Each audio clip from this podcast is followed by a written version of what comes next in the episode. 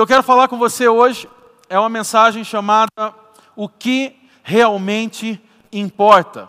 Em dias como esse, em dias de dificuldade, em dias tão difíceis para a nossa sociedade, para a sua família, para a minha, o que realmente importa? Nós estamos vivendo num mundo extremamente agitado e que tornou eu e você pessoas multitarefas, pessoas que fazem muitas coisas ao mesmo tempo. Nós é, vamos fazendo várias coisas e muitas vezes nem conseguimos terminar aquelas coisas que nós começamos. Nós estamos todos os dias cercados de atividades, de compromissos, de tarefas. E muitas vezes a gente entra numa rotina estressante e até mesmo exaustiva, onde você quer fazer tudo e não consegue fazer nada. Eu sei que você é, muitas vezes tentou fazer muitas coisas num dia e você não conseguiu executar essas coisas. E a nossa cabeça vai ficando cansada. Eu conversava ontem com uma pessoa e eu estava falando sobre isso. E essa pessoa estava me contando que quando ela chega ao trabalho, ela abre suas abas na internet, ali ela entra no Google, né, no, no, no, no Chrome, no Internet Explorer, seja qual for o, ali o, o, site, e ela vai abrindo várias abas e ela vai colocando as suas coisas já porque ela precisa estar conectada com aquilo. E eu estava conversando, um bate-papo com essa pessoa, dizendo que talvez isso pode estar trazendo cansaço. Porque nós estamos, nos dias atuais, é, completos de muitas informações. Nós sabemos de tudo. Se você abrir agora o site Globo, se você abrir a UOL, se você abrir o site que você gosta, você vai ter muitas informações. Você vai saber quanto foi um jogo na Europa, você vai saber quantas pessoas estão sendo diagnosticadas no dia de hoje com esse vírus, você vai saber se houve um acidente, você vai saber se houve, se algum a, a, ator, uma atriz está casado ou solteiro, você vai saber quem vai para o paredão na próxima semana, você vai saber se o, se o PIB do Brasil melhorou ou não, você vai ter diversas informações.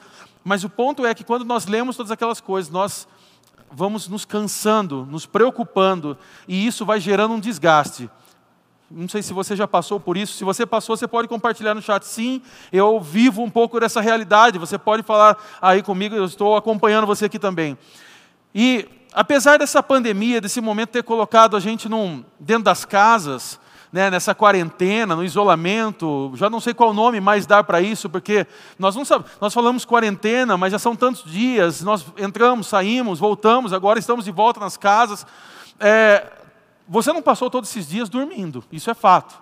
Você não passou esses dias na sua casa descansando, porque os dias têm sido maus, os dias são maus, e nós estamos mais preocupados. Então, por mais que você está em casa, você está preocupado, você que está podendo ficar em casa, eu sei que muitos têm que ir para a rua, trabalhar, tem sido dias difíceis, e são atividades do nosso trabalho, a rotina que vai acontecendo nesses dias, é o serviço de casa, é a escola dos filhos. Eu sei que muitas mães tiveram que se tornar professoras nos dias atuais. E eu parabenizo você. Parabenizo porque eu tenho visto isso, a dificuldade que é de uma mãe, de um pai, ter que dar essa estrutura para o filho em casa. Eu já disse isso em outras mensagens que eu tive que eu passei a valorizar mais ainda o trabalho é, de, uma, de uma professora. Porque quando nós olhamos para os nossos filhos, que são perfeitinhos, bonitinhos, queridinhos, nós não imaginamos o que é uma sala de aula com vários pensando, falando e gritando ao mesmo tempo. E quando aconteceu tudo isso, dessa questão de se voltar para, para as aulas online ou das aulas em casa, eu pude dar valor e Toda vez que eu vou à frente da escola do meu filho, eu sempre cumprimento com muita alegria aqueles professores, os instrutores, aquelas pessoas que estão ali juntos, é, servindo os nossos filhos. Mas ponto é que a nossa vida então se tornou muito corrida, não é mesmo? A gente passou a ter é, uma vida muito mais desgastada, talvez nesses dias de pandemia. E a minha pergunta para você é, nesse dia de hoje, nessa noite, é: em que você tem gasto o seu tempo? No que você tem gasto o seu tempo? Ou ainda, se eu posso fazer uma segunda pergunta, é: você tem feito um bom uso do seu tempo com coisas que realmente valem a pena? Salmo capítulo 90, no versículo 12, diz: Ensina-nos a contar os nossos dias para que o nosso coração alcance sabedoria. O tempo, ele é um bem infinito, ele é um bem ilimitado, porque o tempo ele não volta. Nós costumamos falar isso, que o tempo ele não volta. Nós vamos percebendo o quanto nós estamos é, ficando mais velhos, Ontem nós tivemos uma experiência muito legal, nós estamos produzindo alguns conteúdos é, para a nossa CR Online, estávamos produzindo um conteúdo da CR Music, e toda essa galera que você acabou de ver tocar aqui estava participando disso. Nós estamos produzindo um conteúdo, um, um, clipes, coisas que vão vir, então fique muito atento a isso, porque quando sair eu quero que você compartilhe muito, para que essas músicas que nós estamos tocando, produzindo, alcance muitas vidas. E nós estávamos ali é, produzindo aquilo, montando cenário e tal, e, e ali eu percebi o quanto estava ficando velho, porque começa a subir escada, começa a descer escada, começa a montar uma iluminação, é, já não é mais tão simples quanto há 10 anos atrás. E você começa a perceber que as dores vão surgindo, é, que você passa a ter novos amigos. Já não são mais os amigos de sair comer no final da noite, mas são amigos como o nome de Tandrilax, aonde se torna um parceiro noturno que você toma para poder passar a dor do seu corpo. E eu comecei a perceber que o tempo já não vai voltar mais e nós vamos ter que avançar. E nós precisamos fazer um uso excelente desse bem tão precioso que Deus deu para mim e para você, que é o tempo. Não dá para a gente viver de uma maneira tola ou até mesmo arrogante, é, desprezando a nossa mortalidade, porque nós estamos vivendo esses dias atuais, estamos vendo que o fim chega para pessoas que a gente nem imagina. O fim pode chegar para mim, para você, talvez esse dia está tão perto, nós não sabemos. Tudo isso pertence a Deus, na sua soberania, no seu poder, mas nós não sabemos, não queremos que seja agora, mas nós não sabemos. Mas isso um dia vai acontecer comigo e com você e como nós temos vivido esse tempo ao qual Deus tem nos ensinado, dado palavras e nos motivando a viver dias bons na presença dEle, como eu e você temos vivido. Em alguns versículos bíblicos, aparece uma expressão interessante chamada uma coisa. Eu queria que você escrevesse aí no chat isso, uma hashtag chamada uma coisa. E esses versículos trazem orientações para nós valiosas sobre o que realmente é importante, o que realmente vale a pena ser buscado, como realmente, como eu posso realmente valer a pena o tempo que eu tenho.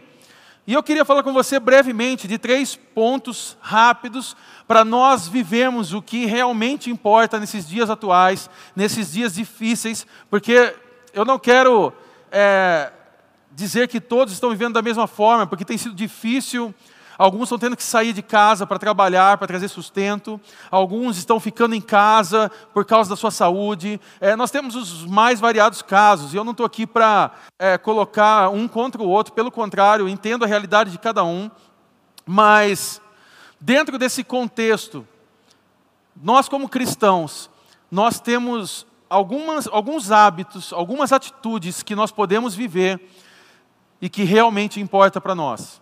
E eu queria falar com você três pontos sobre isso, para nós vivermos o que realmente importa. Primeiro ponto, concentre seus esforços em buscar a Deus. Eu vou pedir o pessoal vai escrevendo os tópicos para mim e ele vai aparecer para você no chat. Concentre seus esforços em buscar a Deus. Salmos capítulo 27, versículo 4 diz: Uma coisa pedi ao Senhor e a procuro, que eu possa viver na casa do Senhor todos os dias da minha vida para contemplar a bondade do Senhor e buscar a sua orientação no seu templo.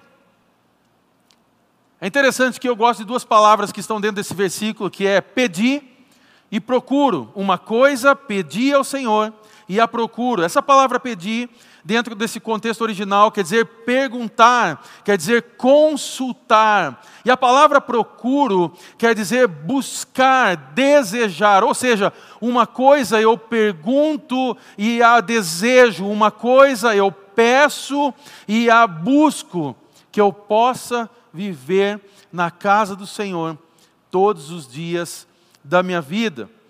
É interessante que nesse contexto, no contexto desse salmo, Davi ainda não era rei. Ele estava sendo perseguido por Saul, que ainda era o rei nessa época. Mas em meio a tudo isso, em meio a esse contexto, ele encontra tempo para comentar sobre a sua conduta, para a sua postura do seu coração. Ou seja, o que ele resume aqui, ele resume todas as coisas de sua vida em uma somente: o seu desejo pelo Senhor. Na versão NVT, nós vemos esse versículo diz o seguinte: a única coisa que peço ao Senhor o meu maior desejo é morar na casa do Senhor todos os dias da minha vida, para contemplar a beleza do Senhor e meditar em seu templo. O que ele faz aqui é uma avaliação da sua vida e ele percebe que o que realmente valia a pena, o que estava valendo a pena para ele, ele decidiu dedicar a sua vida a essa busca. Ou seja, como se Davi estivesse dizendo: há uma coisa que eu quero, há uma coisa que eu quero, buscar ao Senhor todos os dias da minha vida. Guarde uma coisa nessa noite, em nome de Jesus. Uma meta dividida vai te levar a distrações, a fraquezas e a decepções. Vou repetir isso para você. Uma meta dividida vai te levar a distrações, fraquezas e decepções. Então, o que eu quero convidar você nessa noite é se concentrar no que realmente importa. Há um versículo muito conhecido e que nós podemos pautar também essa mensagem, que é Mateus capítulo 6, versículo 33, que diz o seguinte: Busquem, pois, em primeiro lugar o reino de Deus e a sua justiça, e todas essas coisas lhe serão acrescentadas. Busquem, pois, em primeiro lugar o reino de Deus e a sua justiça, e todas essas coisas lhe serão acrescentadas. O que eu quero desafiar você nessa noite é não procrastine mais a sua busca por Deus. Não procrastine mais a sua intensidade de busca a Deus. Sabe por quê? Comece a buscar a Ele com mais intensidade a partir de agora mesmo, porque nós estamos vivendo dias maus e nós precisamos estar alinhados com Deus, alinhados com a Sua vontade, saber o que Deus deseja de mim e de você nos dias atuais. Porque senão, nós vamos achar que estamos fazendo, desenvolvendo algumas atitudes, fazendo algumas coisas em nome de Deus, mas que não foi Deus que nos pediu. É nisso que eu me assusto com muitas pessoas que estão desesperadas para que forçar líderes, prefeitos, governadores, presidente para abra a igreja. E as pessoas querem fazer isso em nome de Deus. E as pessoas vão lá para o Antigo Testamento e pegam passagens e apresentam. E a gente olha e fala: Isso não tem nada a ver com os dias atuais, não é sobre os dias atuais. Mas aí tem gente que quer ser Davi, tem gente que quer ser um rei, tem gente que quer ser tantas coisas, em nome de Deus, mas Deus não chamou a gente para fazer isso. Busque, pois, em primeiro lugar, o reino de Deus e a sua justiça, e todas essas coisas lhe serão acrescentadas. Isaías capítulo 55, versículo 6 diz o seguinte: Busquem o Senhor enquanto é possível achá-lo, clamem por ele enquanto está perto. Eu confesso que muitas vezes eu me assusto quando eu pergunto para pessoas como está a sua vida devocional, sua vida de oração. Em dias como esse, as pessoas falam: Eu não estou buscando a Deus. Eu não consigo entender como há sanidade mental e espiritual em dias como esse para pessoas que não estão buscando a Deus. Se torna assustador porque olhar para tudo isso que nós estamos vivendo nesses dias e tentar resolver pela força dos nossos braços, pelos nossos pensamentos, pelo que nós achamos, e achar que nós vamos dar certo, que as coisas vão acontecer em nosso nome ou através de nós, é de um nível gigantesco de perplexidade, de, de é assustador. São dias tão difíceis que eu não consigo um dia sequer parar, orar, perguntar a Deus o que o Senhor quer de nós nesses dias. Eu não sei se você tem feito isso nesses dias, mas para você não perder a sua sanidade mental, a sua vida espiritual, comece a buscar a Deus o quanto antes. Mateus, qual é o tempo para eu fazer isso? É agora. É onde você está. É na sua casa. É junto a quem está do seu lado agora. É junto dos teus amigos. É junto dos teus pais. É junto dos teus filhos. Porque nós não sabemos o que está por vir. Aliás, Se nós olharmos para a palavra de Deus, se a gente pegar Mateus capítulo 24, por exemplo, nós vamos entender sim o que está por vir. Coisas ainda piores. É tempo de orar. É tempo de você buscar sabedoria do alto. É tempo de você buscar a Deus e começar a orar. Eu, estava conversando, a Má compartilhou agora, nesse momento de generosidade, sobre a experiência que ela teve nessa madrugada e como é assustador, porque ela foi ver uma postagem, olhando os, seus, os comentários das pessoas, quantas pessoas desesperadas escrevendo de forma pública para outros que elas nem conhecem, dizendo: orem pela minha família, orem pelo meu marido, orem pela minha esposa, orem pelo meu filho, pelo meu avô, orem pelas pessoas, elas estão morrendo.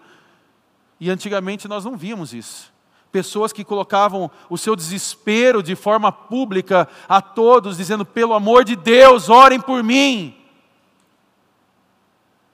E aonde nós estamos nesse momento, eu e você? Sobre o que nós estamos engajados nesses dias? Sobre o que nós estamos colocando a nossa dependência? Aonde nós estamos colocando a nossa dependência? Segundo ponto que eu quero falar com você Supere o seu passado e viva o seu destino. O pessoal vai colocar aí nos comentários: supere seu passado e viva seu destino. Filipenses, capítulo 3, versículo 13 e 14, diz o seguinte: Irmãos, não penso que eu mesmo já o tenha alcançado, mas uma coisa faço, esquecendo-me das coisas que ficaram para trás e avançando para as que estão adiante, prossigo para o alvo, a fim de ganhar o prêmio do chamado celestial de Deus em Cristo Jesus. Paulo, ele teve um passado bem ruim. Paulo, ele era perseguidor e ele era assassino de cristãos. Ele era um líder religioso legalista, ele era alguém mau, mas ele também teve algumas conquistas no seu passado. Ele, por exemplo, alcançou uma posição influente na sociedade. Ele foi alguém de renome, ele foi alguém que teve uma moral, ele foi alguém que teve é, é, é, é, um reconhecimento das suas atitudes. Mas o que eu quero falar com você nessa noite é que, de qualquer forma, ele estava convencido a deixar para trás o seu passado para viver o que Deus tinha para a sua vida. Deixa eu explicar isso de novo para você. Paulo, ele estava convencido a deixar para trás tudo que ele viveu um dia, seja de bom ou seja de, de ruim, para viver aquilo que Deus tinha para a vida dele. De perseguidor, ele passa a ser perseguido. Mas isso já não importava mais para ele, ele tinha um alvo em mente, ele tinha algo no seu coração, ele tinha uma convicção no seu coração, e nada pôde tirar Paulo desse caminho. E não só Paulo, mas tantos outros na palavra de Deus viveram experiências dramáticas e ruins no passado. Davi, Zaqueu, o ladrão da cruz, muitos outros personagens bíblicos fizeram coisas ruins, mas depois é, puderam ter uma experiência. É interessante que a gente olha para isso e a gente vê que talvez você se pareça com um deles. Talvez você se pareça com algum desses personagens que viveram, que viveu experiências dramáticas, assustadoras, atitudes ruins, mas que Deus te chamou para viver algo bom. E a minha pergunta para você é: o que você tem feito disso? Da transformação e do testemunho que Deus gerou em você. Nós acabamos de cantar, esse é meu testemunho de salvação. Qual o testemunho de salvação? Qual é o testemunho que Deus fez na tua vida? Qual é o testemunho que Deus gerou em você? De alguém ruim, de alguém pronto para viver a morte, para alguém que viveu a vida, de alguém doente, enfermo, no leito de morte, para alguém sarado e vivo até hoje, de alguém com uma família desestruturada, mas hoje com uma família abençoada, de alguém que vivia pouquíssimos relacionamentos, mas que hoje desfruta da experiência comunitária da igreja, tem amigos, vive uma experiência é, transformadora. É interessante que esses personagens bíblicos eles poderiam ter desistido de tudo, mas eles não fizeram isso. Pelo contrário, eles decidiram continuar na corrida e eles alcançaram misericórdia e graça de Deus. A questão é que coisas ruins acontecem com todas as pessoas. A questão é se você vai permitir que isso o afaste de Deus. Coisas ruins acontecem com todo mundo, mas a questão é se você vai permitir que isso te afaste de Deus. Talvez hoje você está vivendo uma experiência ruim na sua vida. A doença chegou na tua casa, talvez você está com um problema no teu casamento, questão, você está vivendo um problema financeiro, você está vivendo essa crise do mundo. A questão é, você vai permitir que isso te afaste de Deus ou que isso te aproxime de Deus? E eu quero lançar para você um desafio hoje, para que hoje, ainda hoje, você vá atrás de pessoas, desse problema que você você está vivendo, talvez seja com pessoas, de uma situação financeira, mas você coloque isso diante de Deus e dê um ponto final. Para que você possa hoje começar a testemunhar e declarar: esse é meu testemunho de salvação. Jesus mudou a minha vida e eu vou levar esse testemunho a outras pessoas. Existem duas prisões em relação ao passado, dois tipos de prisões em relação ao passado. Primeiro, é estar preso nas decepções do passado.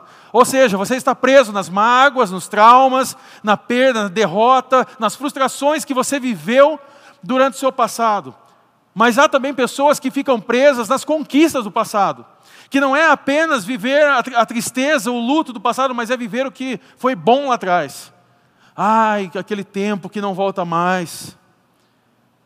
Ai, aquelas experiências, aquelas histórias que eu vivi, as viagens, os recursos, as pessoas que eu tinha em volta, mas sabe de uma coisa? Isso não volta mais. E talvez o que você está fazendo é olhando para trás, mas para poder viver um futuro melhor, e não tem como fazer isso. Para você viver um futuro melhor, você tem que olhar para frente.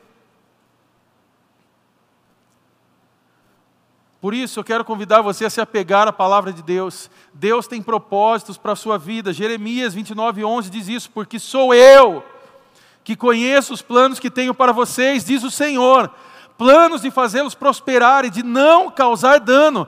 Planos de dar a vocês esperança e um futuro. É um pouco dificultoso falar sobre futuro, sobre os dias atuais para você em meio a todo esse caos. É difícil pregar uma mensagem como essa e dizer que, calma, as coisas vão ficar bem, quando a gente olha para as notícias da televisão e dos sites, dos nossos smartphones, e nós vemos que as coisas não estão bem. Mas o que eu quero desafiar você hoje não é confiar em mim, não é confiar nessa igreja, não é confiar nas pessoas que estão aqui, mas é confiar na palavra que diz o Senhor. Planos de fazê-los prosperar e de não causar dano, planos de dar a vocês esperança e um futuro. Terceiro e último ponto, para nós podermos orar. Se permita descansar em Deus. O pessoal vai colocar aí, se permita descansar em Deus. Lucas capítulo 10, do versículo 41 ao 42.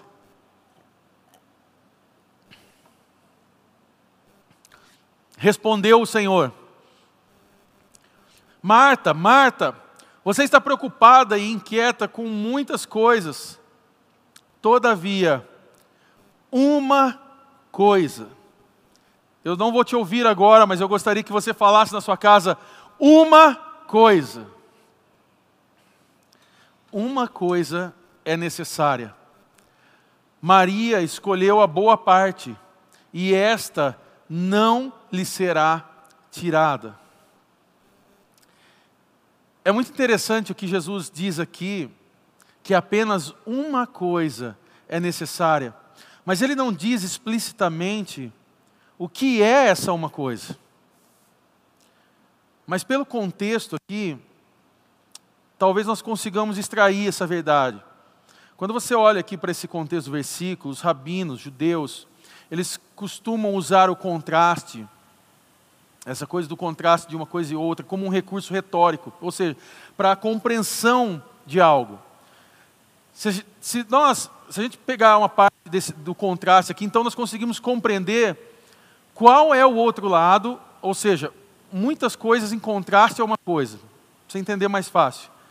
Quando, ele, quando a gente pensa que muitas coisas, nós podemos entender como preocupação, irritação, inquietação, frustração, ansiedade, depressão, tristeza e tantas outras coisas. Agora, uma coisa, nós podemos dizer que seria paz interior, seria o descanso. Se você pegar esse contexto aqui, Marta está na sua correria, fazendo as coisas, ela está na cozinha, está preparando as coisas. E Maria está ali aos pés de Jesus. E é interessante olhar esse contexto, porque Maria está fazendo algo que naquele contexto não seria possível. Isso não era para mulheres, isso era para homens. Homens poderiam fazer isso, mulheres é, eram ridicularizadas numa situação dessa. Mas o que ela está fazendo ali é quebrando um protocolo, começando uma mudança, começando uma nova fase, uma história nova, porque ela vai aos pés de Jesus. E é interessante que Jesus está dizendo: Maria escolheu a boa parte, e esta não lhe será tirada. Isso faz um paralelo com Mateus 6,33. Buscai primeiramente o reino dos céus e a sua justiça, e as demais coisas vos serão acrescentadas. Será que hoje não é dia de eu e você irmos até os pés de Jesus? E entendermos e aplicarmos e colocarmos sobre as nossas vidas o que realmente importa. Talvez nós estamos com a nossa mente tão cansada, tão desgastada. Mas o que realmente importa em dias como esse é nos achegarmos até Jesus, declarar o seu senhorio sobre as nossas vidas e dizer: Senhor, em dias como esse, nós não sabemos o que fazer. Em dias como esse, talvez as nossas forças já estão indo embora. Mas nos apropriando da palavra de Deus, nós entendemos, Jesus, que quando estamos fracos, é exatamente nesse momento que nos tornamos fortes porque nós deixamos de lado toda a força dos nossos braços e depositamos a nossa confiança em Ti. Será que hoje você que está em casa, que está me assistindo nesse momento, não precisa fazer isso? Será que hoje não é dia da sua família se desligar um pouco das notícias ruins e declarar o senhorio de Deus, de Jesus, sobre a tua casa, sobre a tua família? Porque o ponto aqui desse contexto, dessa passagem, não é a contemplação versus serviço. Não é sobre quem está certo, sobre quem está errado, mas é sobre estar descansado em Deus em qualquer circunstância. Não é sobre desespero, Ô Jesus, você não está vendo o que está acontecendo? Eu estou aqui correndo com as coisas da cozinha, estou preparando as coisas. Você não pode dar um aviso aí para ela poder vir aqui me ajudar e me dar uma força? Eu estou atribulada. E Jesus está falando assim, viu? Você está atribulada porque você quer, porque eu estou aqui. O que Jesus está dizendo nesse contexto é: ei, você não precisa estar na cozinha, você, precisa você precisava estar aqui. Quantas cozinhas nós estamos criando nas nossas vidas? Não, Deus, calma um pouquinho, estou só resolvendo uma questão do meu filho. Deus, espera só um pouco, estou resolvendo a questão da igreja. Deus, espera um pouquinho, estou vendo as matérias que estão nos atribulando. Deus, espera só um pouco, eu estou muito preocupado, estou muito ansioso. E Jesus está dizendo: Ei, eu estou aqui. Calma. Você não precisa correr, você não precisa se preocupar com isso, eu estou aqui. Uma pergunta para você nesse momento: o que tem inquietado o seu coração? Quais são as raízes da sua ansiedade? É a pandemia que não termina? É esse momento triste do Brasil que nós estamos vivendo. É a sua carreira profissional que de repente, num momento como esse, você se viu balançada. São os recursos financeiros que talvez nesse momento começaram a cair na tua casa, começaram a ter dificuldade na tua empresa. É o seu casamento, é a sua família. São relacionamentos que você perdeu durante esses dias, ou que relacionamentos que estão conturbados. São enfermidades que talvez estão chegando na tua casa lance a sua ansiedade aos pés do Senhor, porque Ele está cuidando de mim e de você.